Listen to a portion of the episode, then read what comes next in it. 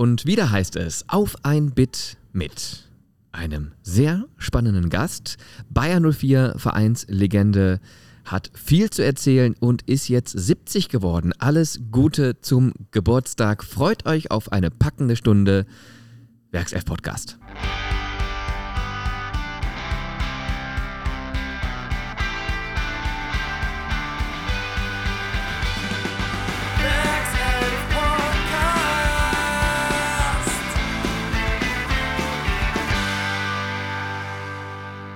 Der Werkself Podcast. Auf ein Bit mit Peter Hermann.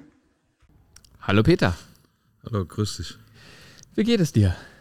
Ja, mir geht's gut. Ich hatte heute viel zu tun. Wir haben ja am Wochenende, äh, nächste Woche äh, Lehrgang mit der U20 und jetzt äh, ist das Aufgebot raus und jetzt sind viele, im Moment ist ja viel Corona und da sind viele ausgefallen, einige kommen zu U21 und wir haben heute den ganzen Tag äh, telefoniert im Trainerteam und mit Teammanager, wer noch kommen kann und wer noch aus, wo noch Aussichten sind, die auch ausfallen. Also Mhm. im Moment ein bisschen Wirrwarr. Das heißt, wie sieht dein Arbeitsalltag momentan aus? Oder wie sieht ein klassischer Tag im Leben eines Peter Hermann aus? Ja, ein klassischer Tag ist. Weil viele ja, denken, du machst ja gar nichts mehr. Nein, ich bin ja Rentner und Ja, das, eben. das ist ja das Schlimme. Und äh, die Rentner, da habe ich fe festgestellt seit einiger Zeit, äh, haben, äh, haben am wenigsten Zeit. Ja. Und so ist es bei mir auch.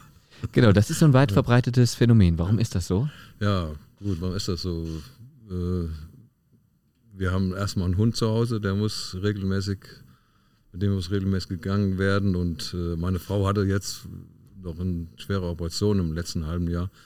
Dadurch war da noch ein bisschen mehr für mich jetzt. Und ansonsten hat man, kriegt man unheimlich viele Aufträge, die man am Tag erfüllen muss und Wochen. Und da wird die Zeit also auf keinen Fall langweilig. Es ist auf keinen Fall langweilig. Ja, und du bist im Fußballgeschäft noch gefragt. Ich habe es gerade rausgehört. Du hast jetzt äh, diese, diese Funktion beratend bezüglich Nachwuchsspieler für Nein, Dort- nein, ich, Nee? ich bin, äh, bin als Co-Trainer bei der U seit drei Jahren. Das Ja. ist, ich, wo ich bei Bayern aufgehört habe, 2019. Dann habe ich durch Zufall äh, ich ein U17-Endspiel gesehen, Dortmund äh, gegen Köln oder spielte auch Wirtz zum Beispiel. Und äh, da habe ich die DFB-Leute da kennengelernt, oder kannte die schon, aber kam ein Gespräch und gesagt, komm, mach doch hier mit, das ist nicht so zeitaufwendig. Und dann bin ich bei der, beim Team von Christian Burns, der ja auch hier gespielt hat, eingestiegen, der ist mein Cheftrainer. Und äh, ich bin da zweiter äh, Co-Trainer und ist halt äh, nicht so viel, aber man hat, man hat einiges, zu- man hat was zu tun. Und ist, man macht Scouting, also man hat mit der U18 angefangen, dann sind wir übergegangen in die U19 und dann haben wir die U20 jetzt. Leider sind derzeit war jetzt Corona, da so dass da die Haupt, die, sagen wir, die Höhepunkte in dem Jahrgang, für den Jahrgang sind ausgefallen. Und zwar eine Europameisterschaft, die wäre letztes Jahr gewesen. Und da ist den Spielern und auch uns äh, leider weggenommen worden halt. Ich springe jetzt mal voll rein thematisch in den Podcast und äh, spreche Florian Würz an, weil du ja auch gerade sagtest, du hast den schon früh gesehen, früh beobachten dürfen. Was hast du gedacht, als du den zum ersten Mal hast kicken sehen? Wusstest du da schon, das ist ein richtig, richtig guter? Also man hat es ja wirklich selten. Ich saß auf der Tribüne und neben mir saß äh, mein Kollege Hermann Gerland und äh, da war Mokoko am Platz, Holger Knauf, der jetzt bei Frankfurt spielt, Lempele, Köln, da war ein richtig gutes Spiel, ein richtig gutes Endspiel war das auch. Köln hat 3-2 gewonnen. Aber habe gedacht, was ist das denn hier? Ne? Und da, also da, ohne, ohne jetzt so hilflich zu sein, aber Ja. da war für mich klar, das ist ein 100% Bundesligaspieler, 100%. Warum? Woran macht man das fest? Ja, der spielte so leicht Fußball. Der, der lief und lief und hatte Ballkontakte. Der, der war leicht, der war leicht anzusehen. Er machte immer das Richtige. Er konnte dribbeln, er ist schnell, er konnte aufs Tor schießen, er konnte vorbereiten, Pässe spielen. Also war wirklich eine Augenweide dem Jungen in dem Spiel zuzusehen. Und vor allem so unaufgeregt, ne? Un, un, genau, unaufgeregt, ohne Heck, sag ja, leicht. Ja. Ne, hat, hat ihm Spaß gemacht. Ne? Ja. Und einen überragenden Und- ersten Kontakt, den Ja, kannst du dir ja. kaum vom Ball trennen. Ja, aber du, er hat eine sehr gute Technik. Mit dem ersten Kontakt, das wird ja heute so, ist heute so, aber er hat eine sehr gute Technik. Ne? Auch im zweiten Kontakt. Ist auch gut, der zweite, der dritte auch. Äh, Das sowieso, aber warum ich das anspreche, ich sehe ganz oft auch in der Bundesliga einen ersten Kontakt, wo dann der Ball vom Fuß wegspringt oder dann nochmal ein halber Meter zwischen, zwischen Ball und Fuß des ballführenden Spielers ist, wo dann auch mal das Tackling dann angesetzt werden kann. Bei Florian Würz ist ja Tackling bei Ballannahme fast immer faul. Ja, das, das, das halt, war, war ein super Spiel. In der, also hat er, su- er super gespielt und man hat Spaß gemacht zuzugucken. Ne? Und Ja. dann habe ich noch das Glück gehabt, dass ich dann hier noch sogar noch mal trainieren durfte, äh, acht Wochen. Und das hat, hat dann alles auch bestätigt, was ich damals auch so gedacht habe. Und jetzt Kreuzbandriss. Was heißt das für den Jungen? Ich war, am Sonntag hier beim Spiel und äh, am Anfang sah die ja ganz so schlimm aus und wir konnten dann oben äh, auf der Tribüne die Bilder sehen, wo ich das Bein da gesehen habe, das Knie, das da am Boden stecken geblieben ist und hat sich verdreht. Also, das tut einem ja endlos leid. Äh, aber gut, Verletzungen gehören im Fußball dazu, also das kann man nichts machen. Wie wird er das wegstecken? Ja, er ist, ja, ich denke, er wird das, er, hat, er wird schon jetzt damit, äh, er- lebt ja schon einige Tage damit und es geht immer weiter. Er ist sehr jung und ich hoffe, dass alles kaputt ist. Ich weiß jetzt gar nicht, wie der genaue Stand da ist. Da kann ja auch Meniskus noch sein und Außen- und Innenband. Aber er wird, denke ich mal, wieder gestärkt da, da äh, zurückkommen. So, jetzt haben wir schon ganz viel über Fußball gesprochen. Ich wollte eigentlich so leicht anfangen mit dem Podcast, mal so locker reinkommen und ähm, mal festhalten, dass du ja immer noch in Leverkusen wohnst.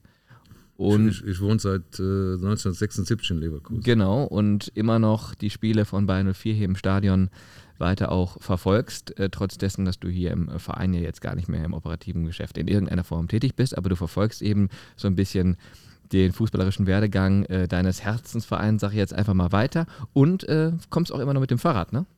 Ja, zum Spiel auf jeden Fall. Also das ist ja auch sehr bequem. Ich wohne in Opladen, da sind eine Viertelstunde Fahrzeit. Man hat keine Parkplatzprobleme und äh, ist noch gut für die Umwelt. Ja, und dann nimmst du Platz auf der Tribüne. Ist das was, was du auch für dich gut annehmen kannst? Oder sagst du dann, ach nee, also an, an der Linie stehen wäre dann doch nochmal schöner? Ja, gut. das ist schon, äh, war letztes Jahr nochmal ganz angenehm, wenn man nochmal ran durfte, jeden Tag. An, Im DFB ist das ja nur in den, in den Abstellungsperioden, wo man nochmal mal Platz steht. Ne? Und das macht auch Spaß mit jungen Leuten und es hat damals auch Spaß gemacht und gut. Aber gut, ist, irgendwann ist es vorbei. Man muss auch Obwohl, loslassen können. obwohl immer, ja, ich will jetzt nicht zu weit vorgreifen, obwohl immer noch Angebote kommen. ja. Und, und äh, ja, man, man weiß nie. Ne? Die guten Trainer, die das äh, Bundesliga-Geschäft lange mitgeprägt haben, werden ja auch immer wieder auf den Plan gerufen, wenn es dann darum geht, wer übernimmt jetzt Verein XY. Zum Beispiel bei der Hertha war ja auch Friedhelm Funkel, dein alter Wegkamerad, Ja, ja, äh, dann wieder plötzlich präsent. Könnte ja sein, dass nochmal ein Anruf kommt. Ja, das kann, kann passieren. Und- Aber ich würde jetzt auf keinen Fall mehr sagen, äh, ein längerfristiges Engagement jetzt über ein Jahr oder zwei Jahre. Da wär- würde ich mir auch nicht mehr zutrauen. Okay. Dann würde ich aber zunächst doch nochmal so ein bisschen intensiver sprechen über deine Zeit als Spieler bei Bayern 04 Leverkusen. Übers Trainerdasein sprechen wir natürlich auch noch, aber da habe ich den Podcast so ein bisschen untergliedert und würde gerne darüber sprechen, wie du als Spieler ähm, hier gestartet bist bei Bayern 04. Du hast äh, acht Jahre bei Bayern 04 gespielt, von 76 bis 84. Ähm, wie würdest du diese acht Jahre zusammenfassen? Ja, gut, es war nach, war der Höhepunkt war der Aufstieg hier mit Genau. Bayer Leverkusen und auch die Jahre danach, wo man die Klasse gehalten hat. Äh, Wir waren ja jetzt keine überragende Mannschaft, gerade am Anfang. Da waren wir doch alles, fast alle, die auch in der zweiten Liga gespielt haben und wir hatten eine sehr gute Kameradschaft. Wir sehen uns heute noch. Wenn ich heute auf die äh, äh, Tribüne hier gehe, dann sind noch fünf, sechs Spieler immer, die uns damals mitgespielt haben. Wir treffen uns alle Vierteljahr oder sechs Wochen mal und, und haben einen Stammtisch hier in Leverkusen. Da sind immer noch zehn Mann dabei. Also es waren ja viele aus der Region hier und viele, die auch hier geblieben sind. So Jürgen Gilsdorf, der kam ja aus, aus Bielefeld damals, der lebt jetzt hier. Ich kam aus Aachen hierhin und bin hier geblieben. Und so waren einige, die dann noch hier äh, Wurzeln geschlagen haben. Ja, ähm, 79, der Aufstieg, du hast gerade angesprochen, das war ja damals eher unerwartet, der Aufstieg in die erste Fußball-Bundesliga. Wie hast du diese Überraschung erlebt? Ja, wir, wir waren zwei Jahre, ich war, es war mein drittes Jahr hier und ich hatte eigentlich in dem Jahr äh, kein gutes Jahr, weil ich eine schwierige Krankheit hatte, wo ich lange pausiert habe. Was Krankheit? Ich hatte, hatte, du- durfte zwei, drei Monate keinen Fußball, äh, keinen Sport mehr ausüben und bin dann äh, eigentlich zum Saisonbeginn wieder zur Mannschaft gestoßen und die haben am Anfang direkt alles, äh, erstes Spiel war ich noch in Fortuna Köln, da haben die überlaufen alle und du hast dich so einen Flow reingespielt. Und plötzlich war es der Erste und mit den, mit den, mit den Siegen und mit, den, mit der Spielweise stieg natürlich das Selbstvertrauen. Und wir hatten auch mit Willibert Krämer einen richtig, richtig guten Trainer, der, äh, sage ich, sag ich heute noch, ein moderner Trainer. Wir haben, sie sind noch viel gelaufen bei dem, ne, aber er war, hat überwiegend Fußball gespielt. das hat sich dann auch in den Spielen gezeigt. Das heißt, der hat den Spaßfaktor immer Ja, hochgehalten. hat den, wir haben also im Training unheimlich viel Fußball gespielt, auch, auch hart trainiert, hat er auch, aber nicht wie andere Trainer, die fast überwiegend nur gelaufen sind ja. und über die äh, Basis kamen. Okay, also Spaßfaktor, Leichtigkeit, äh, Kameradschaft, Sehr viele aus gute- dem Umfeld. Sehr gute Kameradschaft. Also, Genau. Und äh, vorne mit äh, Matthias Brücken, der hat in dem Jahr auch richtig gut getroffen. Und Jürgen Jötzab hinten, Walter Posen, Klimke, Scheine. Also ich will, ich will keinen vergessen hier, aber wir waren echt, wir waren auch nach dem Spielen zusammen immer weg. Und das, war- das war noch so eine richtige gute Kameradschaft, die auch dann nachher noch gehalten hat. War das ausschlaggebend für den Aufstieg? Ja, es waren auch alles gute Spieler. Wir hatten Mhm. Dieter Herzog, der Kapitän, der war Nationalspieler, ein Topspieler. Aber trotzdem seid ihr nicht in die Saison gegangen mit der Erwartungshaltung, unbedingt Ja, wir, aufsteigen wir zu hatten müssen. zwei Jahre immer versucht, da, da reinzukommen, haben wir haben auch nicht gut gestartet immer. Am Ende sind wir immer ein bisschen eingegangen. In dem Jahr kam das nicht so 100 Prozent, aber ich denke mal, der Trainer hat schon damit äh, spekuliert, dass es dass es im dritten Jahr jetzt mal äh, klappen, klappen könnte. Ne? Also, Mhm. Man wir, hat waren, waren eingespielt, Thomas Hörster war dabei, das ich nicht vergessen. Peter Zesch war, war neu, der hat auch vorne sehr gut gespielt. Ne? Mhm. Also war schon eine gute Mannschaft. War jetzt kein, dass du sagst, das war Zufall. Ne? Mhm. Gute Spieler haben doch alle in der Bundesliga gespielt nachher. Ne? äh, das klar. Jetzt hast du aber auch einige Namen schon genannt, die uns natürlich allen geläufig sind. Wie hast du denn deine Rolle konkret gesehen damals in der Mannschaft? Nee, wie gesagt, ich war, bin erst zur, zum Start der Spiele dazugekommen, habe einen riesen Trainingsrückstand gehabt. Und ich hatte in dem Jahr, ich weiß es nicht genau, über so 2, 23 Einsätze, aber auch viele von der Bank aus und äh, war auch schwer für mich, da, da zuzugucken, wie, wie, wie die gespielt haben. Und äh, Da will man mitmachen. Da will man unbedingt mitmachen und wie gesagt, ich habe auch über 20 Einsätze gehabt, aber ich habe auch viel von der Bank, bin auch viel von der Bank gekommen. Mhm. Und auf dem Feld, wie hast du da deine Rolle interpretiert? Ja, Was ich war, war, wichtig? Ich, ich war ja äh, schneller, äh, kam, war früher rechts außen und mit den Jahren bin ich dann mehr zurückgegangen. Da wurde ja noch gesagt, aus einem halbwegs guten Stürmer macht man einen richtig guten äh, Verteidiger. Also da habe ich mehr von Mittelfeld und von hinten gespielt in meiner Endphase. Warst du mehr der Kommunikator auf dem Feld oder? Nein, wir hat, das war, ich war eigentlich ru- äh, ruhig. Jürgen Gilsdorf hat, äh, hat da mehr gemacht und Thomas Hörster, der war der Mittelfeldstratege. Mhm. Wie, wie könnte man das sagen? So ein gewissenhafter Spieler? ja, auf jeden Fall. Das Spieler. Also Trainer, ich habe immer versucht, im Training mein Bestes zu geben. Training hat mir Spaß gemacht. Ne? Und dann halt im Spiel auch. Mhm. Und das Verhältnis zum Trainer, Willibert Krämer? war sehr gut. Ich, wie gesagt, ich hatte eine schwierige Zeit, war Ja. nicht einfach. Ja. Und bin dann, äh, sind wir aufgestiegen. Da, da war schon die Rede von weggehen. Ich wollte auch spielen. Ich hatte dann ersten Spiele der Bundesliga nicht gespielt und habe auch dann sehr, sehr gut trainiert und habe auch viel extra Einheiten gemacht, für mich selbst gemacht. Und nach fünf, sechs Spielen kam meine Chance und dann, die habe ich auch dann auch genutzt und ich glaube, war gegen Oerdingen hier. Mhm. Und äh, da, äh, war ich, da war ich drin in der Mannschaft. Und dann, und dann war, es, war ich Stammspieler. Gegen den großen Konkurrenten im Kampf Ja, um den Aufstieg genau. damals, Genau. 79. Ja, dann hast du aber noch weitere fünf Jahre hier gespielt, Ja. bis 84. Ja. Ähm, wie war so das, das erste Ankommen in der Bundesliga? Hättest du dir damals schon vorstellen können, dass der Verein bis heute nie wieder absteigt? Dass er das so gut macht von der Entwicklung her? Man ist ja zusammen mit ähm, Dortmund und mit den Bayern die Mannschaft, die ähm, am längsten jetzt am Stück in der Bundesliga ist. das, ist ja eine da haben wir Wahnsinnsgeschichte. Auch, haben wir auch nicht groß drüber nachgedacht und war Nee. auch nicht abzusehen, weil hier war ja noch, wenn Sie das Stadion sehen, hier, das war ja noch wie heute, äh, wo, sieht man in der dritten Liga kaum noch. Mhm. Und dann hat sich ja der Verein halt peu und peu entwickelt. Wir hatten immer ein bisschen Vorteile durch die, durch die Bayer AG. Ne? Hat, hat war immer, äh, immer ein bisschen besser als andere Vereine, aber auf, auf keinem Niveau, wie das jetzt ist, überhaupt nicht. Ne? Und, äh, aber das hat dann, warum auch immer, hat die Bayer AG da noch mehr, äh, hat da noch mehr investiert und Stadion gebaut und immer weiter und immer weiter und äh, wir waren fast einmal abgestiegen, aber sonst waren die ja immer dicke in der Klasse drin. Ja, darüber sprechen wir natürlich auch noch. 1996. Da warst du aber nicht mehr Spieler, sondern Trainer. nee, nee. genau. Ähm, für was stand Bayern 04 Leverkusen während deiner aktiven Zeit als Spieler damals? Für welche Werte, Attribute? Was stand Bayern 04? Also ich bin hier hingekommen weil damals, damals äh, war ja war man noch war man in der Hauptsache Spieler, klar. Aber das Bayerwerk hat einem auch ermöglicht, äh, in die Bayer G einzusteigen. Man hat einen Job bekommen. Und das war, wir haben ja nicht in der Zeit so viel verdient, aber weit nicht wie heute.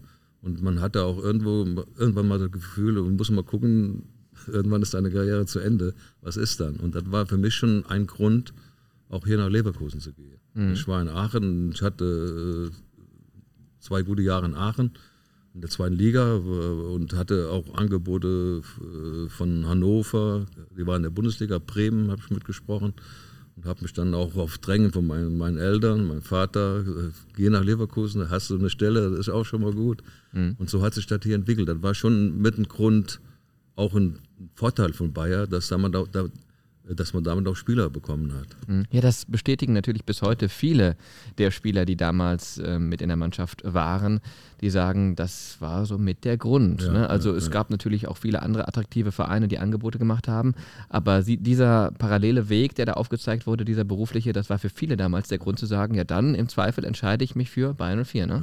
das, das ist auf jeden Fall bei mir und kam hinzu, der Willibert Krämer, der äh, wir hatten mal, wir hatten mal, der war vorher in Duisburg, MSV, wir waren in der Bundesliga und wir hatten ein Freundschaftsspiel gegen, mit, mit Aachen gegen Duisburg. Und äh, dann äh, habe ich ein Riesenspiel gemacht, macht glaube ich zwei Tore, wir haben 2-2 oder 3-2 gewonnen. Und äh, dann rief mich der Willi Kremmer an, sagte, der war ein bisschen auf der Kippe da in Duisburg, hatte mir gesagt, egal wo ich hingehe, du, ich hole dich auf jeden Fall mit. Da war ich erstmal ein bisschen enttäuscht, dass er nach Bayern gegangen ist. Ja. Weil ich denke, der geht in die erste Liga. Ne? Verstehe. Also war ja erste Liga. Ne? Aber ja. dann hat er, haben die mir alles so äh, hier äh, gezeigt und erklärt, was sie vorhaben. Und dann habe ich mich für Bayern entschieden. Also, Gott, Gott, sei Dank. Wenn man das jetzt so hört, kann man sagen, Bayern 04 war eine Liebe auf den zweiten Blick. Ja, ja, in dem Fall ja, aber ich muss ehrlich sagen, ich heute blickt man ja zurück und ja. ich, es war ein unfassbares Glück für mich, dass ich nach Bayern gegangen bin. Hat er dich dann nochmal so ein bisschen mehr überzeugen müssen? So nach dem Motto, Nein, zweite Liga ich, kann auch ein. Der hatte, der hatte mich überzeugt. Der sagt, wir holen noch den, wir holen den, äh, wir holen den Dieter Herzog, wir holen ja. den Jürgen Gilsdorf, kam mit mir. Wir haben die und die Spieler hier, alles, alles gute Spieler und äh, ist auch alles so eingetroffen. Und dann hast du insgesamt für die Werkself über 200 Spiele gemacht, über 30 Tore geschossen. Und ich würde schon nochmal so ein bisschen konkreter wissen, als Spieler, was waren deine Stärken, was waren deine Schwächen? Ja, ich, ich, ich war sehr schnell, äh, konnte gut, äh, war auch technisch ordentlich gut, konnte gut kombinieren. Ich hatte hier mit Dieter Herzog einen kongenialen Partner vorne. Wir haben uns direkt blind verstanden. Das gibt es schon mal, ne, ohne dass man groß zusammengespielt hat. Ja, meine Schwächen waren, ich hätte, ich habe, äh, Sie haben mir gesagt, 30 Tore geschossen, aber ich hätte gut und gern 60 schießen können. Da habe ich immer so ein bisschen das Fracksausen bekommen, wenn ich vor dem Tor stand. Ja? Ging ja. dann der Kopf an? Ja, irgendwie. Äh, wir haben vorher über den ersten Kontakt gesprochen mit dem Florian Wörz. Mir ist ja bald schon mal ein bisschen weggesprungen, muss ich zugeben. Aber äh, da hätte ich mich auf jeden Fall hätte ich da äh, wesentlich besser sein können. Gibt es da noch Videomaterial aus der Zeit, das du hast? Ja, ich habe ich, ich hab jetzt durch hier bei Bayer, der Rüdiger Vollborn hat ja ein, auch so ein, meine Tore alle irgendwo in, in die App reingestellt. Ja. Einer hat mir das geschickt und ich war überrascht, was, was da für gute Tore waren. Also ich, meine, meine, Kinder und Schwiegersohn, aber du aber schnell, ja, sag ich, klar, ne? Und da waren noch, waren noch Tore bei, die heute, habe ich direkt, da Thomas Haster, der spielt einen Pass durch vier Linien, er hatte drei Packing-Stationen heute erfüllt und ich stand da Tor, machten rein. Also war, war selbst erstaunt, ich hatte gar nicht mehr so im Gedächtnis. Mhm.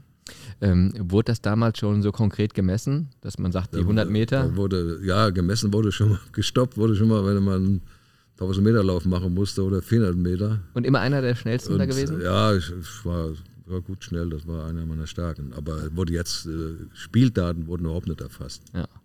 Gab es nur ein Ergebnis. Ja. Wie sagt man so schön? Schienenspieler, sagt man heute, glaube ich, ne? Ja, Einer, ich war, der die Linie war rechts außen. Ich habe ich hab auch dann äh, ein, ein, ein bisschen ersten oder zweiten Bundesjahr oder im ersten Bundesjahr habe ich auch, hat der Willi Bert Krämer mich auch so Sonderrollen gegeben. Ich hab, wir haben gegen Bayern hier, äh, haben wir sogar im ersten Bundesjahr 1 gewonnen. Ja, das war natürlich eine Sensation. Und da habe ich die Rolle gehabt, gegen Paul Breitner zu spielen.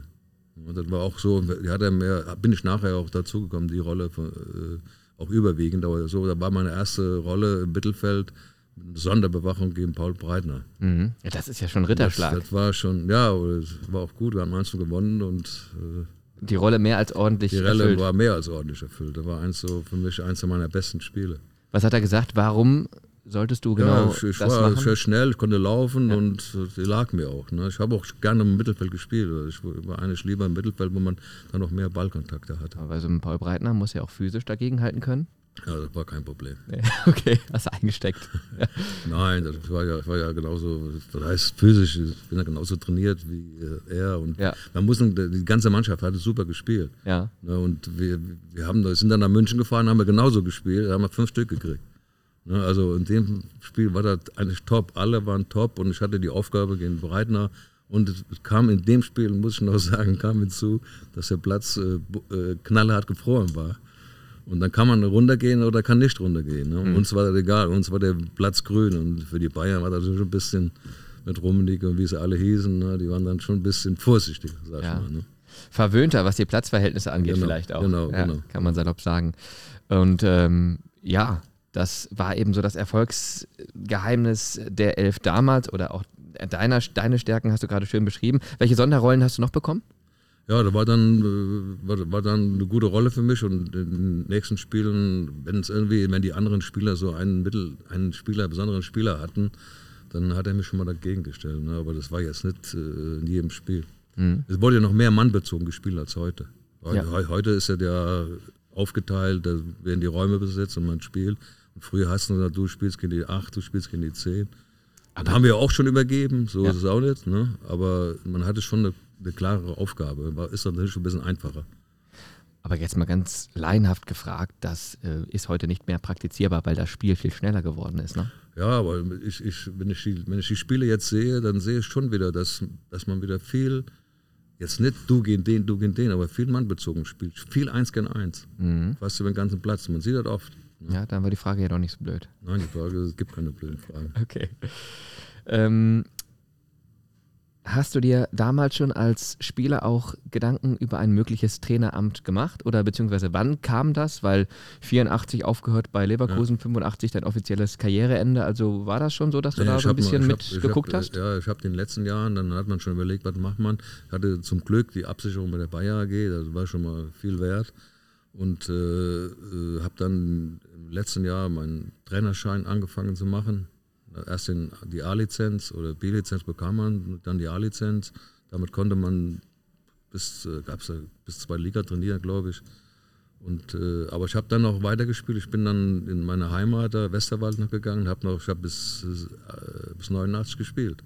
Okay. Also da waren noch ein paar Jahre.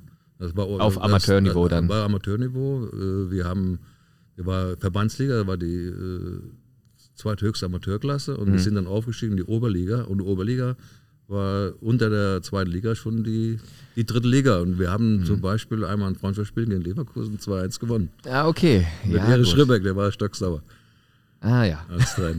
Ja, schön. Nee, das habe ich nicht jetzt äh, gefunden war, war in den noch, Zahlen, Daten, Faktenblättern, war, aber tatsächlich, ich würde sagen, als Bundesligaspieler das 85. War, das war zu Ende. Also genau. 84 war, war, ja. habe ich hier aufgehört, dann habe ich noch bis 89 da und habe ein Jahr war ich noch Spielertrainer bei SC Jülich in der Oberliga Nordrhein. Ja. Da also, konntest du schon mal so ein bisschen deine ersten Erfahrungen ja, sammeln. Das war, ja, es war anstrengend. Also war, war die Klasse schon hoch für Spielertrainer, ne? aber ging. Wie hast du als Spieler in der Kabine und auch auf dem Platz den kürzlich verstorbenen und schon angesprochenen Trainer äh, Willibert Krämer erlebt?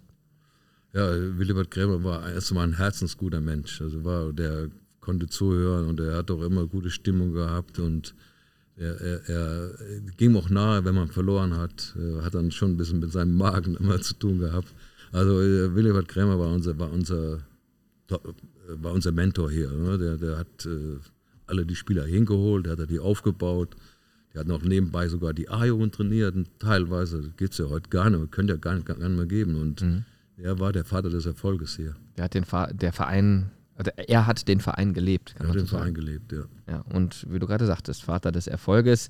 76 zu Bayer gekommen, den Aufstieg genau. maßgeblich mitgestaltet und bis 81 war er dann hier Trainer, also fünf Jahre. Fünf Jahre. Und einer, das habe ich jetzt schon rausgehört, von dem du dir auch so ein bisschen was dann abgeschaut hast für deine Tra Trainertätigkeiten, ne? Ja, ja, auf jeden Fall. Ja. Ja, und äh, nach der Zeit als Spieler bei Bayern 04 kam dann auch irgendwann deine Zeit als äh, Trainer. Vier Jahre nach deinem ähm, Karriereende als Spieler hast du diese neue Karriere gestartet. Wer hat dich damals zu uns geholt, zu Bayern 04? Ja, der Jürgen Gilshoff war hier Cheftrainer. Wir haben ja immer Kontakt gehabt und äh, ist dann, er, war, er ist ja hier geblieben nach seiner Karriere, hat die A-Jugend trainiert, U19 und äh, ist dann äh, irgendwann Cheftrainer geworden nach äh, Rinus Michels, glaube ich. Ne? Mhm. Und ja, dann haben wir Kontakt und äh, haben mir auch gefragt. Ich, ich habe bei der Bayer AG gearbeitet und ja, hat mich, das war ja auch nicht so ganz einfach für ihn oder war auch ein Risiko. Wir waren ja beide jung und ich hatte wenig Erfahrung. Ne? Ich habe mal ein Jahr als Spielertrainer gearbeitet und er hat mich dann genommen und äh, 89, ich habe dann 89 angefangen. Mhm. Welche Dinge hast du damals gemacht, wo du im Nachhinein sagtest, ah, das hätte ich lieber nicht machen sollen? So typische Handwerksfehler als Trainer. Ja, gut. Dann, ich habe einen, eins würde ich heute nicht, ich würde jetzt nicht anfangen vom Training und ja. da lernt man eh im Laufe der Jahre, Klar. entwickelt man sich, sonst äh, am Anfang war man ja blind eigentlich. Ne? Aber, ja. aber eine Sache habe ich gemacht und zwar ist dann im zweiten Jahr, in der Winterpause ist ja Andreas Thom, ne, im ersten Jahr ist ja Andreas Thom schon gekommen mhm. ne? und der den, den, äh, als erster DDR-Spieler, ne, war auch ein sehr guter Spieler. Und der war dann ein halbes Jahr hier. Im zweiten Jahr sind wir in Berlin. Und ich gehe abends noch, wäre ich nur drin geblieben, ich gehe abends aus dem Hotel raus und dann sehe ich gegenüber, den, gegenüber der Straßenseite Andreas Thom und in Zivil. Wir waren im Trainingslager. Wir hatten ein Spiel in, im Osten und haben dann in Berlin übernachtet und sind dann am nächsten Tag zu einem Spiel gefahren. Und da ging, also es war Ausgehverbot. Und äh, der ging dann über, ging in Zivil. Ich denke, ah, was machst du jetzt? Aber es waren auch zwei Mann bei mir, ne? da war das Problem. Ich alleine gewesen wäre, aber am nächsten Tag habe ich überlegt, sollst du das jetzt sagen? Ich habe mich die ganze Nacht damit rumgekämpft. Und äh, dann, dann habe ich gesagt, weil ich hatte selbst auch ein bisschen Schiss, wenn die anderen mich da ansch anschwärzen, ne? war ja jetzt noch eine schwierige Situation. Dann habe ich das dem äh, Jürgen Gilzhoff gesagt und der hat das auch dann, war nicht so schlimm. Aber äh, der Andreas Thom, immer wenn ich ihn sehe, weißt du noch, also ich, ich bereue heute noch, dass ich das gemacht habe. Augen zudrücken und ja. schwamm drüber. Ich würde es heute nicht mehr machen. Wie würde ja. man damit heute umgehen? Also ignorieren ist ja auch keine Variante, würde man dann einfach Nein, ich hätte, ich hätte vier Augen? einfach mit dem sprechen, so, ja. ich habe dich gesehen, mach das nicht nochmal und äh, gib Gas morgen beim Spiel. Mhm. Okay. Schwamm, schwamm drüber. Ne? Also würde ich heute nicht mehr machen, weil er einfach eine Bagatelle war und die Sachen, das war kein Meisterschaftsspiel am nächsten Tag oder ein Endspiel oder irgendwas. Ne? Ja. Das heißt, was man lernen muss, als Trainer ist eben diese Ruhe reinbekommen in der Arbeit. Die Dinge relativieren so ein Stück weit und vor allem auch schauen, dass man jeden individuell da anpackt, äh, wo er es braucht. Also das sind ja dann ganz viele verschiedene Charaktere, die man auch unterschiedlich lenken muss. Man kann ja nicht immer pauschal da den Stab drüber brechen, oder? Ja, man muss mit den Spielern klarkommen. Man ja. muss, oder man den, in, sag mal, in den Hintern kriegt. Ne? Man muss mit den Spielern klarkommen und die müssen einen akzeptieren. Mhm. Ne? Und das ist mir eigentlich äh, auf äh, auf die Jahre immer gelungen. Ich wüsste jetzt keinen Spieler, der kommt und sagt, hey, der Peter, der war, der war nix. Mhm. Vielleicht einer. Ne? Warum ist dir das so gut gelungen? Ja, Warum bist du so skandalfrei? Ich, ich will, also ehrlich, erstmal kam ich hin, da war schon wieder eine andere Mannschaft als, als zu meiner Zeit. Und die, die Spieler waren, wurden immer besser. Ne? Also wenn du Spieler hast wie in den guten Jahren mit äh, Ballack und so, die Spieler habe ich irgendwo ein bisschen bewundert, weil die so gut Fußball spielen konnten. Ne? Mhm. Und äh, ich habe mich dann bemüht, äh, denen ein gutes Gefühl zu geben. Ne? Wie vielen Ausländer hier. Die, haben, die haben ja auch immer ein Stück Heimat. Die denken immer an die Heimat auch. Ne? Das ja nicht nur, dass die hier sind, die denken an zu Hause. Und ich habe mich immer für die interessiert. Ich habe immer, immer die Ausländer gefragt, wie hat dein Verein gespielt in Brasilien oder in, egal sie, äh, Berbatov äh, in Bulgarien, wie, wer spielt da noch? Und immer so, dass die ein bisschen erzählt haben und immer das Gefühl hatten, der interessiert sich für einen auch. Mhm. Und das haben die immer, ich weiß auch bei Bayern, Alaba, da sag ich, ah, was bei Austria Wien? Oh, kennst du das? Ja, sag ich, klar, Austria Wien, da habe ich schon Spielbeobachtung gemacht. Ja. Da war der und der, Stadion heißt so und so. Ah. Und, weißt du, und schon hat man einen ganz guten ganz guten Kontakt mit den Spielern. Ne? Ja. Paulo Sergio hat zum Beispiel erzählt, dass du 1993 sehr wichtig für ihn warst, weil du ihn sehr beim Ankommen in Deutschland und bei der Integration in die Mannschaft unterstützt und geholfen hast. Und das, obwohl du gar nicht mal so viel Spanisch oder Portugiesisch Nein, gesprochen das- hattest. das- Wie erinnerst du dich ich an diese nicht. Ich habe Situation? hab, äh, ich hab den Paulo sogar, den habe ich sogar beobachtet in Brasilien. Mhm. War, da war so mein einziger Spieler, den ich mal als erster gesehen habe. Dann ist er aber ein Jahr später erst gekommen. Und äh, der Paulo Sergio kam ja hin, der Steppi war Trainer, vergesse ich nie die Szene. Äh, und wir hatten den, äh, wir waren, wir waren im Trainingslager in Hessen und wir, wir hatten überlegt, Bernd Schuster war auch neu gekommen und wir hatten überlegt, den Bernd Schuster mit Sergio auf ein Zimmer zu legen. Ne? Aber dann haben wir, haben wir gesagt, äh, ah, das war nicht so gut, dann lernt er überhaupt kein Deutsch, weil der Bernd spricht super Spanisch. Ne? Und dann, dann haben wir das nicht gemacht. Und dann kam der irgendwann im Hotel, der hatte, da gab es schon so einen Übersetzer, Mhm. äh, wo du sagen kannst, äh, kannst schon sehen, er hat man Portugiesisch auf Deutsch. Ne? Und dann hat er mir, kam der zu mir, Peter, und ich kannte den auch aus Brasilien, weil ich da schon mit dem mal gesprochen hatte, wo wir den geholt hatten. Und dann hat er mir hier gezeigt, hier, da stand drauf ein portugiesisches Wort, hat er übersetzt, einsam. Ah, okay. Das war Dann schon, läuteten bei dir die da, da läuten, Alarmglocken. da läuten da, die Alarm und da haben wir den sofort mit dem Bernd auf ein Zimmer gelegt. Das war eigentlich, hätten wir direkt machen müssen. Mhm. Ja. Aber das war schon, äh, also war für mich, da vergesse ich auch nie so eine Szene. Ne? Mhm. Anderes Beispiel, Thomas Kleine, der ja auch unter dir den äh, Sprung zu den Profis geschafft hat. Der hat uns zum Beispiel erzählt, dass du oft mit ihm, aber auch mit anderen nach dem Training noch auf dem Platz extra Schichten geschoben hast. Das sei für dich als Trainer normal gewesen. Von wem ging da die Initiative aus? Von den Spielern, die mehr machen wollten oder von dir? Weiß ich jetzt nicht, aber das ist für mich selbstverständlich. Das ist heute, ich höre das immer wieder, dass das zu wenig gemacht wird. Ja. Ich habe auch jetzt hier, wo ich hier, hier bei Bayer war, jetzt die, die acht Wochen, habe ich schon angefangen am Training. Da ich schon die Jungen, die müssen direkt kommen, der, die Dickli und wie sie hießen, ich weiß es nicht mehr, die kamen drei Mann. Und dann haben wir angefangen, Torwart, ein bisschen gemacht, nichts Besonderes. Ja, und nach, nach drei Tagen waren da schon zwölf Mann.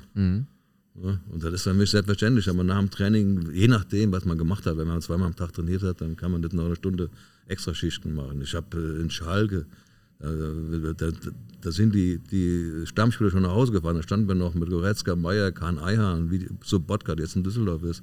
Da standen wir noch am Platz und haben noch äh, trainiert. Ja, also das ist für mich selbstverständlich.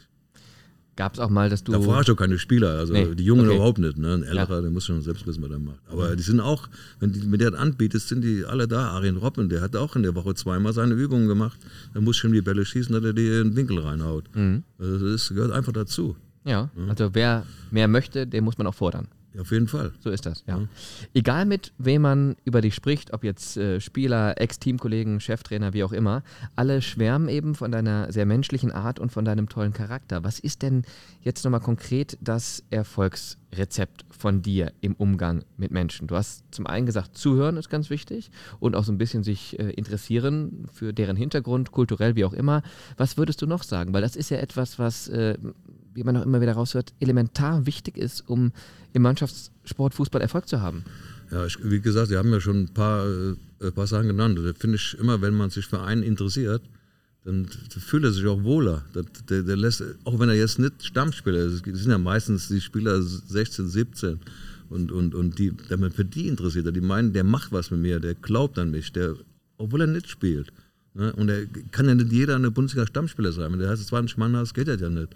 Ne? Und, aber du kannst trotzdem irgendwas erreichen. Und das muss man den, das muss man den Spieler rüberbringen. Ob das jetzt hier mal ist oder äh, auch wenn du sagst, der kommt bei uns nicht rein, der, der kommt vielleicht in zwei Liga, arbeite ich trotzdem mit dem, damit er seine Fähigkeiten, dass man alles aus dem rausholt, was er kann.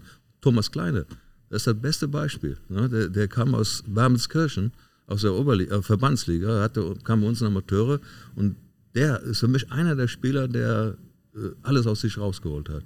Das ist bei jedem, bei jedem verschieden. Der andere wird, kann Nationalspieler werden, der andere kann das. Und der Thomas Kleiner hat, der hat so viel investiert, der hat so viel gemacht, gelernt, getan. Der hat alles aus sich rausgeholt als Spieler. Das hätte keiner gedacht hier, wo der hingekommen ist. Keiner. Thomas Kleine hat sich auch bei uns gemeldet und eine Frage an dich aufgesprochen. Hallo Peter, Thomas Kleine hier. Freue mich natürlich, dass ich dir jetzt im Gegenzug auch mal eine Frage stellen darf. Und ja, Meine Frage an dich, äh, bei all den Erfolgen, die du hattest in den ganzen Jahren, was waren denn deine zwei schönsten, emotionalsten Erfolge, Siege, an die du dich am meisten oder am schönsten, am liebsten daran erinnerst? Das würde mich mal interessieren. Und ja, dir alles Gute und viel Spaß. Bis bald. Okay, ja, ich, ich, kann, ich weiß jetzt genau, worauf er anspricht. Und zwar war das hier, beim, äh, hier im Stadion, das äh, finale Spiel um den Aufstieg in die Regionalliga. Da spielen wir gegen Mönchengladbach. Wir, wir mussten gewinnen. Wir waren mit Wuppertal im, im Kampf. Mhm. Die hatten schon, die hatten, wir, wenn wir gewinnen, haben wir, wir hatten ein besseres Torverhältnis. Und das Spiel war ein zähes Spiel.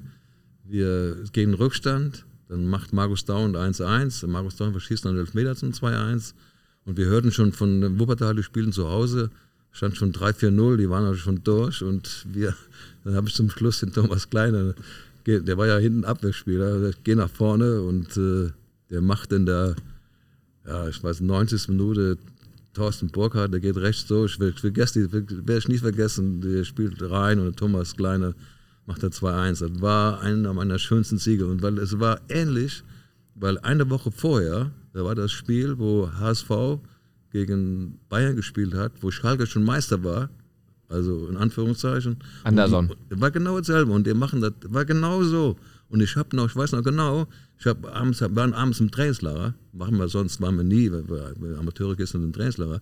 Und ich habe mir noch Szenen rausschneiden lassen, wie das 1-1 da gefallen ist, Barbares, und wie der Kahn immer weiter, immer weiter und sagt, wenn das ist morgen, dann müssen wir, geht immer weiter, wir schaffen das. Ne, und das war genau so.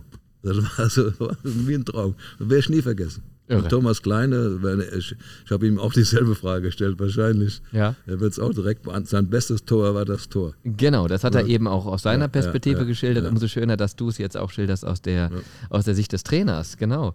Ähm, damals aufgestiegen in die dritte Liga, die es damals Liga, noch nicht gab, also genau. also Regionalliga. Ja, da war ne? damals Regionalliga, ja. Ja. Also in einer Woche zwei so, so also historische Fußballmomente war, fast schon. War, ja, und einer hier in Leverkusen. ja, aber ich hatte, wir wollten doch unbedingt da reinkommen, weil ja. wir hatten damals schon immer den Makel, immer zweite Plätze. Ja.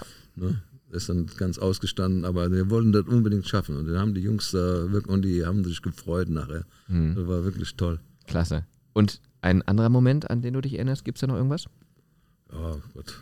Also, da würde ich sagen, da gibt es genug, aber hast gibt's du da genug, was? Ja. Ja, gut, wir hatten hier, ich habe jetzt nochmal, ist ja 20 Jahre Champions League her, ja. da waren die Spiele hier gegen Liverpool und die werden wir auch nicht vergessen. Ne? Und ich habe ja, war ja hier gegen Köln gucken, mhm. da war ja ein zähes Spiel. Mhm. Und da waren der Saison hatten wir auch hier, wir hatten oft so zähe Spiele. Ne? Vergesse ich auch nicht das Spiel. Das Spiel gegen Köln, war warm noch. Wir hatten Mittwochs gespielt, da war Samstags oder drei Tage Rhythmus. Da waren ja noch mehr Spiele, weil die, weil eine zweite Runde in der, in der Gruppenliga gab es noch zwei Runden mhm. damals. Ne? Da waren zwei Gruppenphasen und wir waren echt am Limit. Und wir spielen gegen Köln zäh. Oh.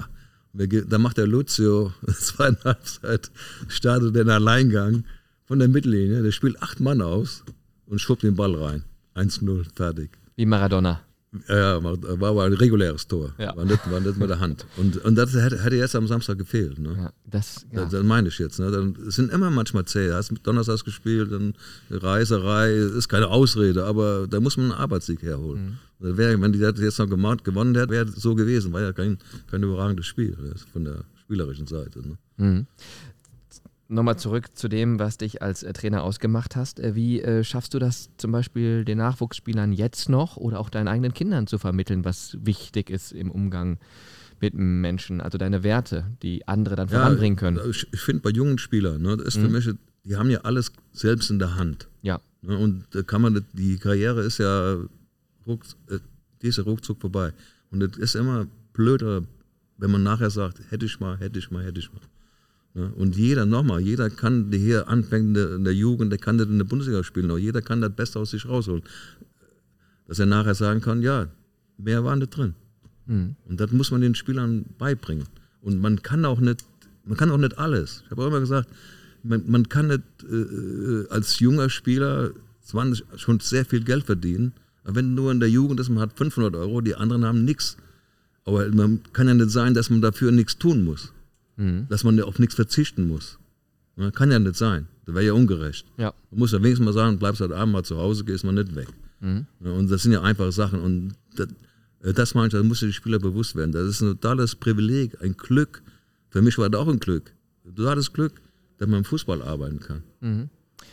Eigentlich äh, völlig klar, was du sagst, aber im Fußballalltag selber geht das gerne mal vergessen. Ne? Dass man die Spieler dann wirklich daran erinnern muss, du hör mal, was du hier machst. Das, das ist was ganz Besonderes. Ja, auch die guten Spieler wissen das. Ja, okay. Die guten Spieler wissen das. Mit welchem Spielertyp hast du lieber gearbeitet oder arbeitest du lieber mit dem lernwilligen Rohdiamanten oder mit dem fertigen Star? Ja, ich habe also, ich habe auch gern mit guten Spielern gearbeitet, wirklich. Ne? Wir hatten ja hier auch hier Leverkusen waren ja Topspieler.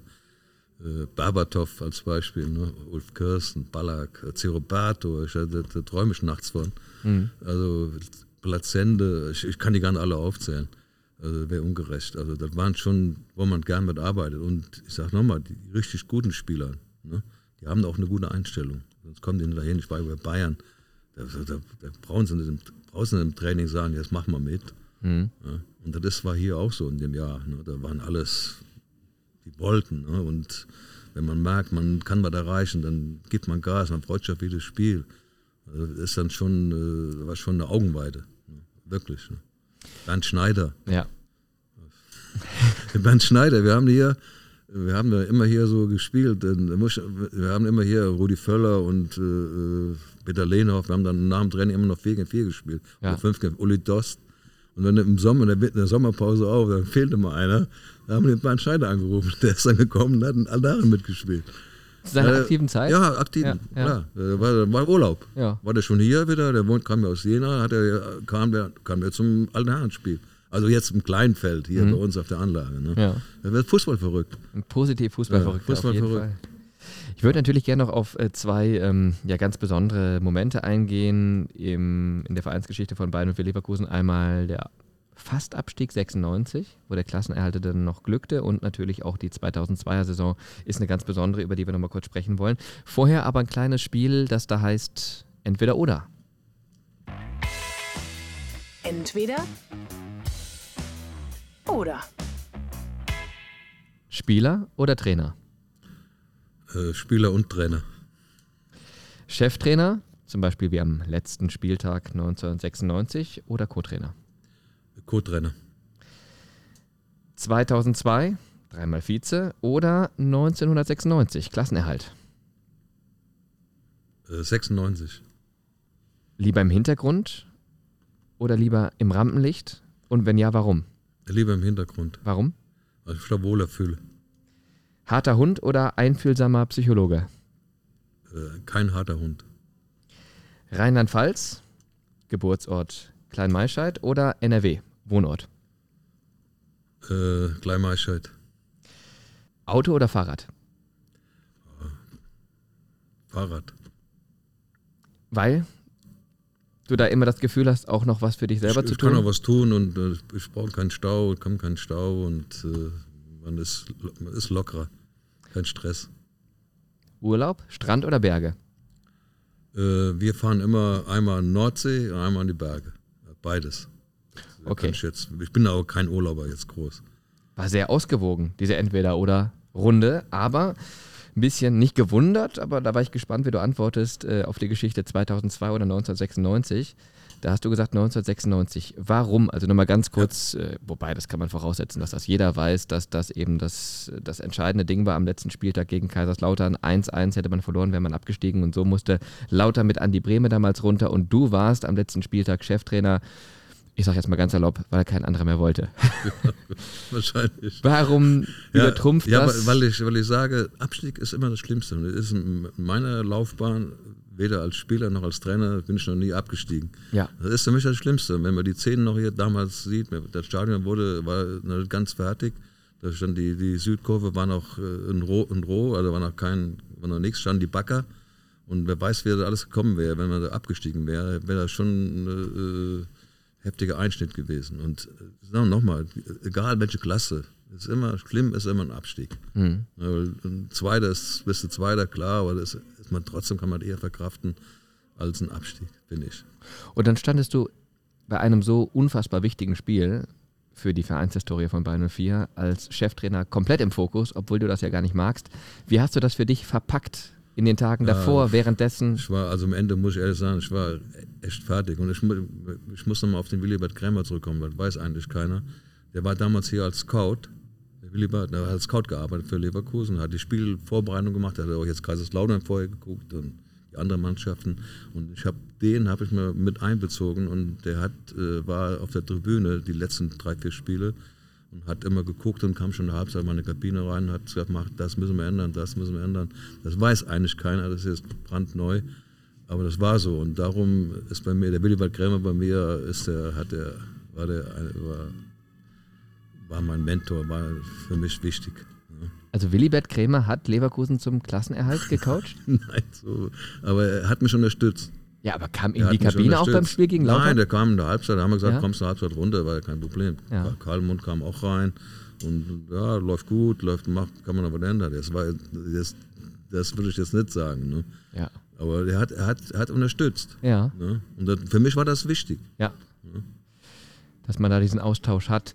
Ähm, warum mochtest du das nicht? Auch damals natürlich im Zuge des Spiels nicht so im Rampenlicht zu stehen, weil dann immer die blöden Fragen von der Presse kommen? Ja, Oder? das, das hat mich, also konnte schon nie gut. Immer wenn ich, wenn die Kamera, dann war, Kamera gesehen habe, dann äh, fing ich schon an zu schwitzen. Also ich mochte das nie gerne und also darum, das ist auch so geblieben. Und ich habe mir dann auch gesagt, äh, Cheftrainer jetzt in der Bundesliga kommt für mich nicht in Frage. Und äh, es war eine, für mich eine, war eine richtige Entscheidung. Warum hast du es damals für dieses eine so wichtige Spiel trotzdem gemacht? Ja, es waren ja mehrere Spiele. Da waren ja sechs Spiele oder fünf, weiß gar nicht genau. Und ja, war eigentlich logisch. so, ja. war, war logisch, dass äh, hat mich schon, Rainer Karlmann hat mich gefragt, machen wir das zusammen, wir machen das, ja, okay. Ne? Mhm. Macht man ja dann. Wenn Not, wenn Not, ich habe auch schon ein paar Spiele hier gemacht. Ja, klar. Einmal, wo der Steppi weg war, nächstes Spiel war gegen Gladbach, habe ich gemacht. Also ich habe einige Spiele gemacht, ne? aber das war jetzt äh, immer nur eine kurze Phase. Wie hast du denn in dieser entscheidenden Phase damals mit den Jungs gearbeitet? Mehr Psychologie, mehr Ja. auf dem Trainingsplatz noch? Wobei, da kann man ja nichts mehr machen. Ne? War- Kurz vor Ende der Saison kann man nichts mehr machen. Es, es war eine schwierige Zeit. Wir haben versucht, wir waren eigentlich am absteigenden Ast. Und Kaiserslautern als Beispiel, die waren, sind ja eine Woche später noch Pokalsieger geworden. Ja. Die hatten eigentlich genauso gute Mannschaft wie wir. Ne? Und äh, die, die hab- haben aber nochmal eine Rückrunde haben die noch aufgeholt. Die waren noch aufsteigend Ast, weil bei uns ging es runter. Das war also nicht ganz einfach. Und die Spieler, äh, wie sie auch heißen, waren die auch nicht gewohnt, gegen Abstieg zu kämpfen. Und da ging, war schon war schon das Nervenblattern groß. Mit welchen Tricks hast du gearbeitet? Ich Tricks, äh, weiß es nicht mehr. Ich, wir, wir haben, ich, ich weiß es nicht mehr, welchen Tricks. Wir haben trainiert, ganz normal trainiert, versucht, äh, vor, äh, äh, körperlich fit zu sein, haben uns das Spiel eingestellt, haben Sitzungen gemacht, wir haben noch gesprochen, wir haben noch über Angst gesprochen, ja, weil wir einfach sagen, ich habe auch Angst gehabt. Ja, Und die Spieler auch. Es ist, besser, wenn in der Gruppe man spricht drüber und sagt, okay, das ist normal, dass man ein bisschen Angst hat, wenn man gegen absteigen kann. Ja, und dann müssen wir auch dagegen wehren, als Gruppe. Nur eine Gruppe. Äh, äh, wenn man krank ist, macht man auch Kreise, wo man sich austauscht, irgendwas ist. Und so müssen wir auch machen. Das haben wir auch gemacht. Inwiefern? Und- Saß er dann auch im Kreis, kann man Ja, sich wir das so haben, wir, vorstellen? nein, wir haben in der Kabine gesprochen ne, Ja. und wir haben, wir waren, noch am, Tra- wir, waren noch, wir waren zweimal in Buch im Trainingslager, einmal vor einem Spiel gegen 60, das war gut. Und dann haben wir uns entschieden, vor dem letzten Spiel nochmal zu gehen. Das würde ich heute nicht mehr machen, weil da fiel uns die Decke auf den Kopf. Also Das war ätzend. Ich darf gar nicht mehr daran denken. Aber wir haben das auch gemacht, das zusammen vorbereiten, aber das war ein Fehler. Wir hätten auf jeden Fall die Spieler abends nach Hause schicken müssen und auf andere Gedanken kommen. Wäre besser gewesen. Wieder was gelernt. Da, da habe ich damals gelernt, das stimmt. Mhm. Aber haben nur alle gesagt, ne? auch Rainer Kalmund. Ja. Aber das ist ja auch wieder so, ne? Dieser, dieser Punkt äh, im mentalen Bereich, der dann wichtig war, dass man sagt, komm, wir sprechen uns mal alle aus, dann wissen wir, wo, wo wir dran sind. haben Wir, haben ticken alle haben, gleich. Wir haben und viel, viel gesprochen, also in, Ja. gerade in den letzten zwei Wochen dann, wo das Ja. dann richtig ernst wurde. Und wir haben dann auch, muss man sagen, wir, haben, wir gingen noch einen 1 Rückstand gegen Kaiserslautern, aber die haben weiter, wir haben das Tor noch gemacht. Dirk Hein ganz oft der gerettet. Hein hat super Kuka. gerettet und Markus Münch, der eigentlich gar nicht spielen durfte, weil er in der Leiste verletzt war und er hat schon OP-Termin Termin gehabt, hat auch schon, war schon weg im nächsten Jahr nach München. Ja. Ne, war schon Abgang. Und der hat sich da bis zum letzten reingekniet. Das werde ich noch nie vergessen. 2002 das komplette Gegenteil, dreimal Vize. Ja. Inwiefern unterscheidet sich die Arbeit eines Trainers, der eine super erfolgreiche Mannschaft trainiert, von der, die ein Trainer einer Mannschaft zu verrichten hat, die im Tabellenkeller ist? Also klar, äh, der Faktor Angst ist natürlich jetzt nicht dabei, wenn du ähm, super erfolgreich spielst, dann geht ja vieles auch von alleine, wie man so schön sagt. Aber trotzdem war es ja dann auch so, dass so eine gewisse so ein gewisses Kribbeln reinkam aufgrund dessen, dass man plötzlich was zu verlieren hatte. Das ist ja auch eine besondere Situation. Ja, ja, gut. Ich meine, ich muss nochmal auf 96 zurückkommen. Danach kam ja Christoph Daum als Trainer. Mhm. Da muss ich sagen, und der, der, der, hat den Verein auf eine andere Ebene geführt. Und bei dem habe ich auch, ich war dann nur zweiter, äh, zweiter Co-Trainer, Roland Koch war erster, habe nur ein Jahr bei ihm gearbeitet und da habe ich viel von gelernt. Mhm. Und dann bin ich an die Amateure gegangen und nach dem Spiel hier, weil wir vorhin drüber gesprochen haben, mit dem Thomas Kleine, äh, war, war, äh, war Trainerwechsel, kam Klaus Topmöller als Trainer mhm. und ich bin dann hochgekommen wieder zu den Profis zusammen mit Ralf Minge. Mhm. Wir waren erstmal ein super Team. Klaus Topmöller war Fußball verrückt. Ne? Hat Spaß gemacht, mit ihm zu arbeiten und der war sehr positiv. Mhm. Der war sehr positiv ne? und der hat die Mannschaft total gepusht. Und der, äh, wir haben von Anfang an so, äh, richtig guten Fußball gespielt, wirklich. Ne? Und wir sind, wir hatten Champions League-Spiele, haben wir erste Gruppenphase mit Barcelona und wir sind weitergekommen. In der zweiten, da war, äh, waren da drin Arsenal, La Coruña, äh, Turin, Juventus ja. und wir. Und wir waren nachher Erster. Ja. Und das gibt natürlich äh, ordentlich Schwung. Das gibt Schwung. Ne? Und ja. wie gesagt, Top, Klaus Topmöller war der richtige Mann am richtigen Ort. Ne? Der hat die, hat die, die wir, haben, wir haben auf der Bank geklatscht. Mhm. Wir haben Spaß gehabt auf der Bank, wenn das so lief. Ne? Also war schon ein tolles Jahr. Aber leider, trotz allem muss ich sagen, leider haben wir keinen Titel geholt. Ja. Ne? Und das ist ja bei Bayern, das ist eigentlich schon äh, wirklich schade. Wir ja, was ja, wie oft waren wir Zweiter. Ne? Ja. Und da war es möglich, oder zwei Jahre vorher bei dem, bei dem Christoph Daum in Unterhaching, äh, die Chance musste einfach nutzen. Dann, das, das führt kein Weg dran vorbei. Bei allem Euphorie dann, ob du zehnmal Zweiter wirst, lieber einmal Erster. Das, ja. das steht. Ne? Und mhm. das, da habe ich auch mit zu kämpfen. Wenn das einmal hier, äh, Pokal haben wir noch geholt, 93. Ja. Aber der Meistertitel, der hätten wir holen müssen. Ja. Da, da, ist auch halt, ich bin dann nach Bayern gegangen, da war eine andere Erwartung direkt. Ne? Mhm. Die waren auch im ersten Jahr direkt dreimal Zweiter mit Jupp Heynckes. Ne? oh Gott geht dann wieder los. Ne? geht das wieder los. Gott, oh Gott. Ja. ja und dann, äh, dann war ja der Welt, Weltuntergang. Da war Weltuntergang. Ne? Ich ja. habe das gar nicht so äh, schlimm empfunden, weil ich habe dann auch gesagt, also den Spiel, das richtet uns so auf. Dann gewinnen wir halt nächstes Jahr. Mhm. Ne? Und weil da konntest du jedes Jahr in ein Champions League Finale kommen, auch bei Leverkusen. War das nur einmal und danach war die Mannschaft auseinander. Ja. Und dann, das war eigentlich da, da kommt man dann so leicht nicht mehr hin. Nee.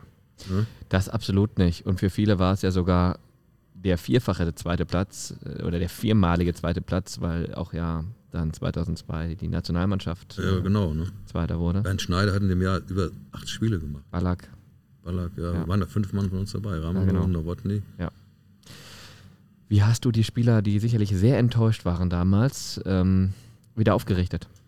Wir haben erstmal an der, abends an der Bar gesessen in Glasgow, weiß ich noch. Bernd Scheider saß mir sagen, bis 2, 3 Uhr. Wir haben, ja, wir haben guten, der war auch ein Freund des guten Fußballs, ich auch. Und äh, ja, gut gespielt hatten wir ja. Ne? Aber ja. irgendwie muss ja weitergehen. Ne? Da, da, da, muss man auch keinen groß aufrichten. Ne? Mhm. Wie gesagt, bei Bayern habe ich direkt gesagt, nächster, wenn wir noch da sind, dann war derzeit fraglich. Mhm. Wenn du dreimal Zweiter bist, heißt das nicht, dass du nächstes Jahr unbedingt noch da bist. Aber da habe ich gedacht, nächstes Jahr gewinnt, gewinnt er nächstes Jahr. Mhm. Ihr könnt das nächstes Jahr auch gewinnen. Ja. ja. Mit Jupp Heynckes hast du das ja dann auch äh, geschafft ja, bei den Bayern. Das war, Im nächsten Jahr war das dann. Ne? Der Trippelsieg, Champions League, Pokal und Meisterschaft, genau richtig. Ähm, aber nochmal kurz zurück zu Leverkusen in dieser Saison. Diese große Enttäuschung, die du gerade beschrieben hast. Äh, du als Trainer bist natürlich dann auch immer Ansprechpartner für Spieler, um die dann auch wieder aufzurichten. Aber wer richtet dich denn auf? ja, gut, ich komme dann nach Hause, Familie, die sind jetzt nicht da die, auch, äh, da die jedes Ergebnis da äh, kommentieren. Ne? Und das war schon schwer. Es war schon, also ich kann ja mal so ein paar Sachen. Wir sind dann äh, nach, dem, nach der Meisterschaft, als Beispiel, ne, sage ich mal, äh, kam der Michael Reschke, ne, sagte, komm, wir gehen mal mal ein Bier trinken. Wir waren ja, war letztes Spiel in Bremen. Ne, nicht in Bremen, gegen Berlin. Und Bremen hat in Dortmund gespielt. Dortmund ist ja Meister geworden dann in dem Jahr. Ne? Ja. Dann sind wir hier, ist ja sehr lange her, sind wir hier in der Kneipe in, Ob, Kneipe in Opladen. Ne? Und wir trinken ein Bier. Ich hatte noch was zu essen bestellt. Ich weiß noch genau, Bratkartoffeln mit Spiegelei. Kölsch getrunken. Und der Wirt, ja, die kannten uns auch alle, ne? Da bin ich oft hingegangen, also war jetzt nichts Schlimmes. Und der, der Wirt, der kam, kam im Trikot von Do Dortmund. Der kam von der Meisterfeier dort, der Wirt. Hier in Opladen. Ja, Wahnsinn. Gut, kann ja jeder, ist Ja, wie er ist will. schlimm, jeder, äh, ist ja, aber dann fing der noch an und wurde mit Sprüchen, fing der noch an. Ne? Ja, und es war strömender Regen draußen. Ich ging zu Fuß nach Hause, waren drei, drei vier Kilometer, musste ich noch gehen. Und irgendwann wurden wir zu bunt, da habe ich, da hab ich 20 Euro hingelegt oder 20 D-Mark, ich weiß gar nicht mehr, und sag, pass auf, hier. Da sagt er, nee, du brauchst ja nichts sagen. Sag ich, hier, bei dir will ich nichts umsonst haben. Da habe ich mein Kölsch genommen, habe das über die Bratkartoffel geschüttet, über die Spiegeleier und bin heimgegangen. Und das hat er verdient gehabt. Da hat er verdient gehabt. Warst du seitdem nochmal da? Ich bin nachher nochmal hingegangen, wo die gewechselt haben. Okay. Oder heute, da ist ein anderer drin jetzt. Also bist du immer noch ab und zu? Oder? Aber das vergesse, das vergesse ich auch nicht. ja. Irre. Aber war der Frust weg. Ja, und ähm, dann hattest du ja vor nicht allzu langer Zeit dann auch nochmal deinen Einsatz zusammen mit Hannes Wolf Ja, genau. vor der Ära Seoane, die ja, Ja, jetzt ähm, seitdem dann läuft. Äh, Wie hast du denn diese Zeit erlebt? Da war es ja so, dass es hieß, Unternehmen Europa, das müssen wir jetzt noch irgendwie hinkriegen. Hannes Wolf macht das für ein paar Monate, der braucht einen erfahrenen Mann an seiner Seite. Ja, Klingelte da das Telefon eines Nachmittags und man Ja. hat sich dann in zwei Sätzen kurz verständigt und dann ging es los, Ja, oder? der, ja, der Simon Rolfes, der hatte angerufen, die haben ja sonntags in Berlin, Ja. glaube ich, verloren. Ne? Und dann rief der an und war um die Zeit jetzt, war ungefähr jetzt die gleiche Zeit. Mhm. Und ich äh, fragte, wer wird denn Trainer? Wir müssen wechseln. Wer macht Trainer? Da der Hannes Wolf, ja, den kenne ich. Ich kann den Hannes Wolf vom DFB auch, der war ja auch da. Und wir hatten ja noch beim, der war ja zweite Liga, haben wir schon mal gegeneinander gespielt, mit, wo er in Stuttgart war. Und der war mir eigentlich immer ein sympathischer Mensch. Und dann äh, dachte ich, okay, ist für mich ja günstig hier. Kann ich mit dem Fa- Fahrrad zum Training fahren. Und war aber trotzdem noch nicht so einfach, weil ich einmal zu Hause auch äh, gesagt habe, das ist Schluss. Ne? Und dann fängst du nochmal an. Aber es war gerade um meinen Geburtstag, die Kinder waren alle da und sie haben mir dann auch geholfen, äh, meine Frau zu überreden. Mhm. Und dann hast du es halt gemacht und ähm, ja, hast ja auch praktisch das Ziel erreicht mit dem Verein und Ja, wir haben das, wir haben das, äh, wir haben das, ich sag mal, stabilisiert etwas, aber wir haben noch nicht gut genug gespielt. Das muss ich auch sagen. Wir hatten, wir hatten ein, zwei gute Spiele, aber insgesamt äh, Bremen 0-0 oder in Hoffenheim 0-0, die hätten wir eigentlich gewinnen müssen. Ne?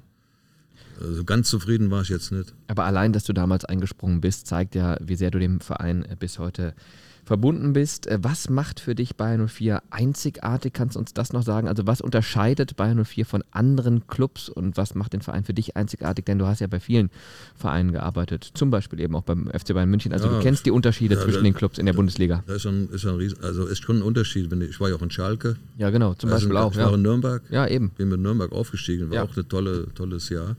Also es ist schon, schon was anderes, ein anderer Verein mit den, mit den, äh, äh, mit den, mit den Fans. Das ist schon was anderes, das ist schon eine andere Wucht, finde ich. Ne? Aber hier hast du das auch. Ne? Das wissen die meisten gar nicht. Hier hast du auch genug Fans. Hier ist auch, wir sind hier, wir haben hier gespielt, wir, wir treffen uns nachher noch. Ist auch, äh, alle Leute kennt man. Und das war für mich immer so eine Heimat hier, ne? immer. Und ich bin regelmäßig zu den Spielen hier gegangen. Ich gehe auch die A-Jugend jetzt noch gucken. Ich war am Sonntag die U17 gucken. Also, und man lebt den Verein. Man lebt den Verein. Und, und äh, für mich war das immer, war mein Hauptverein. Ne? Ich hab, hab in, wir haben in Schalke Saisoneröffnung gehabt. Ne? Und äh, wurde, wurde so ein bisschen gefragt und sagte, ja, sag ich auch, mein Hauptverein ist Leverkusen, müsst ihr doch verstehen. Wenn ich, wenn ich 30 Jahre in Schalke wäre, würde dann weggehen und sagen, ich gehe jetzt nach, jetzt ist mein Verein. Ne, das geht nicht. Ja. Das ist mein Verein. Aber jetzt bin ich für Schalke, ich gebe für Schalke alles. deine Wurzeln nie geleugnet. Das, war, war, das, ist, das ist ja doch gut. ja, Ne? nee, absolut verständlich. Also das, ich würde jetzt mal sagen, wenn ich das so richtig verstehe, das Familiäre auch so ein bisschen. Familiäre hier ist jetzt äh, früher noch mehr. Ne? Früher gab es ja noch äh, die Schwartbude, die Schwartbude, jetzt ist, war ja woanders. Ja. Da kam abends Kalmo noch in die Schwartbude und hat Skat gespielt. Äh, Da war alles ein bisschen hemdsärmelig. War, war schön immer hier. Ich habe mich immer hier wohlgefühlt. Zum Abschluss gerne noch ähm, ja, so, so eine Sache zu 04 bei 04 Trainern. Äh, ich nenne den jeweiligen Namen und du kannst gerne mal eine Sache sagen, die du vielleicht von dem jeweiligen Trainer hast mitnehmen können. Jürgen Gelsdorf. Ja, Jürgen Gönser habe ich eigentlich alles zu verdanken. Er hat mich hier hingeholt. Und er hat, der war damals auch äh, 7, 38 und da hat er schon hier seinen Mann gestanden in der, in der Bundesliga. Und äh, da habe ich alle, da habe ich allen Respekt vor. Also der war mein, mein Mann, der, dem habe ich alles zu verdanken. Stepanovic. Steppi war außergewöhnlich, ne, äh, war, war äh, würde ich auch in, würde ich auch in die Reihe setzen, die, die ich nicht missen wollte. Ne, auch heute noch habe ich noch gut Kontakt mit ihm. Am Anfang war es schwierig, ihn zu verstehen. Ich bin dann nach Hause gekommen. Meine Frau sagt, sagt das heute noch. Hast du gesagt, heute habe ich ihn verstanden. Am nächsten Tag, ich weiß nicht, was er will. also war nicht einfach, aber er hatte ja auch äh, Leben reingebracht in den Verein. Ne? Ja. So ein, ein bisschen ein Rätsel, höre ich raus. Okay, oftmals. Topmöller. Topmüller, ja, ich, will noch mal eine Anekdote. Topmüller war für mich äh, so ein sehr positiver Typ. Na, der hatte, ja, schaffen wir auch. Ich war so immer ein bisschen, oh, wird schwer. Keine, keine Angst haben, gewinnen wir. Und er war auch total Fußballerrück. Und war im zweiten Jahr lief es ja, ja dann nicht mehr so gut. Ne? Und wir haben doch abends immer, er hatte abends immer Real geguckt, Barcelona, er hat Formel 1 geguckt, der war total sportbegeistert. Aber Fußball über alles. Und dann war der hier, da haben wir die ersten vier Spiele im zweiten Jahr in der Rückrunde, glaube ich, vier verloren. Da war letzte war, glaube ich, gegen Rostock. Ich bin jetzt, bin jetzt sicher. Oder gegen Cottbus. Eins war, mein, mein Rostock. Und dann wussten wir, es ist vorbei. Da war ich, bin ich auch mit weg. Ich war dann, bin dann wieder in Amateure gegangen. Ne? Und Thomas Hörster ist gekommen. Und dann kam er morgens zum Training. Ne? Oh, ich glaube, es ist vorbei. Ne? Innen her. Hast du gestern Real gesehen gegen Batze gegen Hast du das Spiel? Ja, sag ich klar. Boah, haben die gespielt. Was so ein Typ war der. Ja. Der war top. Hat sich immer an Sachen, an Positiven hochgezogen. Ja, der war, der war auch Fußball. Hat er, hat er wusste ja am nächsten Tag, werde ich entlassen, aber Real, da gucke ich auf jeden Fall noch. Manch einer sagt dann, ich habe im Moment Fußball hier. Ne? Sir Erich Rebeck. Ja, der war ja zweimal hier, einmal Europapokal gewonnen. Im zweiten Jahr äh, kam er nach Steppi. Mhm. Äh, war ein sehr ehrgeiziger Mann, auch äh, sehr äh, äh, sportlich noch. Er hat, der konnte äh, super Skifahren, der war topfit, hat sehr viel darauf Wert gelegt, topfit zu sein. Äh, ja, Du hast ja mit so vielen mehr noch gearbeitet. Also wenn ich jetzt hier mal auf die Liste gucke, mit Daum, mit Fuchs, mit Augenthaler, Skibbe, Heinkes, zu denen habe ich jetzt gar nicht gefragt, aber vielleicht einfach mal aus deiner Perspektive. Äh, welche Eigenschaften hast du von wem mitgenommen? Gibt es da irgendwie was, wo du sagst, ah, das, also von Willibert Krämer zum Beispiel hast du ja schon Wilhelm gesagt, Kremer, das, war ja, das haben wir ausführlich war ja- behandelt, das aber Mein, mein erster Spiel, wo Genau. ich Spieler gespielt habe, das Ja. war schon, ist schon wichtig für eine Entwicklung. ja, Ja, gut, am, äh, wo, wo, wo, mein Glück, sag ich mal, war, dass ich den Jupp Heynckes kennengelernt habe. Da war mein Glück. Wir haben uns, äh, war auch Fußball begeistert, Spanien alles geguckt, wir konnten über Fußball reden und äh, sehr, sehr erfolgsorientiert. Ne, und äh, das war mein Glück, der hat mich dann nach Bayern mitgenommen. Das hätte ich ja sonst besser nie dahin gekommen. Ne? Mhm. Und das war, war mein Glück. Mich, äh, Klaus Augenthaler hat mich wieder, er kam hier, ich war ein Amateure. Und Klaus Augenthaler kam zwei Spieltage vor Ende hierhin. Hat noch zwei Spiele, glaube ich, in 60 und in Nürnberg. Mussten wir beide gewinnen. Und der kam und der hatte keinen Co-Trainer und sagte, ja, ich kenne nur den Peter Hermann, weil wir haben zusammen Fußballlehrer gemacht in Köln. Ja, und dann bin ich wieder reingekommen. War auch mein Glück. Und der Klaus Auge war auch ein sehr, habe ich heute noch guten Kontakt mit und äh, war auch sehr, sehr engagierter Mann. Dann darf ich mich bedanken für, ich glaube, ich habe nicht mitgestoppt die Zeit, aber eine Stunde kompakten Podcast mit ganz, ganz viel Fußball-Input, sehr vielen interessanten Anekdoten und ähm, ja, war sehr interessant. Auch mal die, die ähm, Perspektive eines der erfolgreichsten Trainerpersönlichkeiten Mal zu hören. Ja, das darf man ja bei aller Bescheiden. Du bist ein bescheidener Mensch, aber das darf man ja dann schon auch so sagen. Und äh, ganz lieben Dank, dass du dir die Zeit genommen aber, hast. Aber ich muss, muss trotzdem sagen, Ja. als Co-Trainer ist es schon ein bisschen einfacher als Cheftrainer. Also die haben schon den Hauptverdienst. Dann jetzt nochmal nachgehakt. Warum ist das so? Weil für mein Fußballverständnis ist es doch so, dass der Co-Trainer eigentlich diese, diese praktische Arbeit mit den Jungs auf dem Feld macht. Mehr noch als der Cheftrainer, Ja, aber- der dafür mehr Mediales macht. Ja, medial, aber man kriegt da alles Ja. ab. Ne? Man, man, man gewinnt ja nicht nur. Ja. Gewinnen, da kann man ja alles auch locker ertragen, aber man verliert auch. Da muss man auch seinen, seinen Mann stehen und Also vielleicht ein bisschen-. Also da ist schon ein, ein Riesenunterschied. Ne? Bisschen stressresistenter muss man da. auf, auf jeden Fall, auf jeden Fall. Da muss man schon sagen. Ne? Haben wir das nochmal festgehalten. Ganz klar. Peter Herrmann, danke. Bitte. Ja, wir halten fest, der Mann hätte noch drei Stunden weiter erzählen können und es wäre nicht langweilig geworden. So viele Anekdoten. Aber wir haben schon eine Menge Spannendes erfahren. Eine sehr kurzweilige Folge mit Vereinslegende Peter Herrmann hier beim Werkself Podcast präsentiert von Bitburger und eine weitere Folge gibt's dann demnächst. Macht's gut.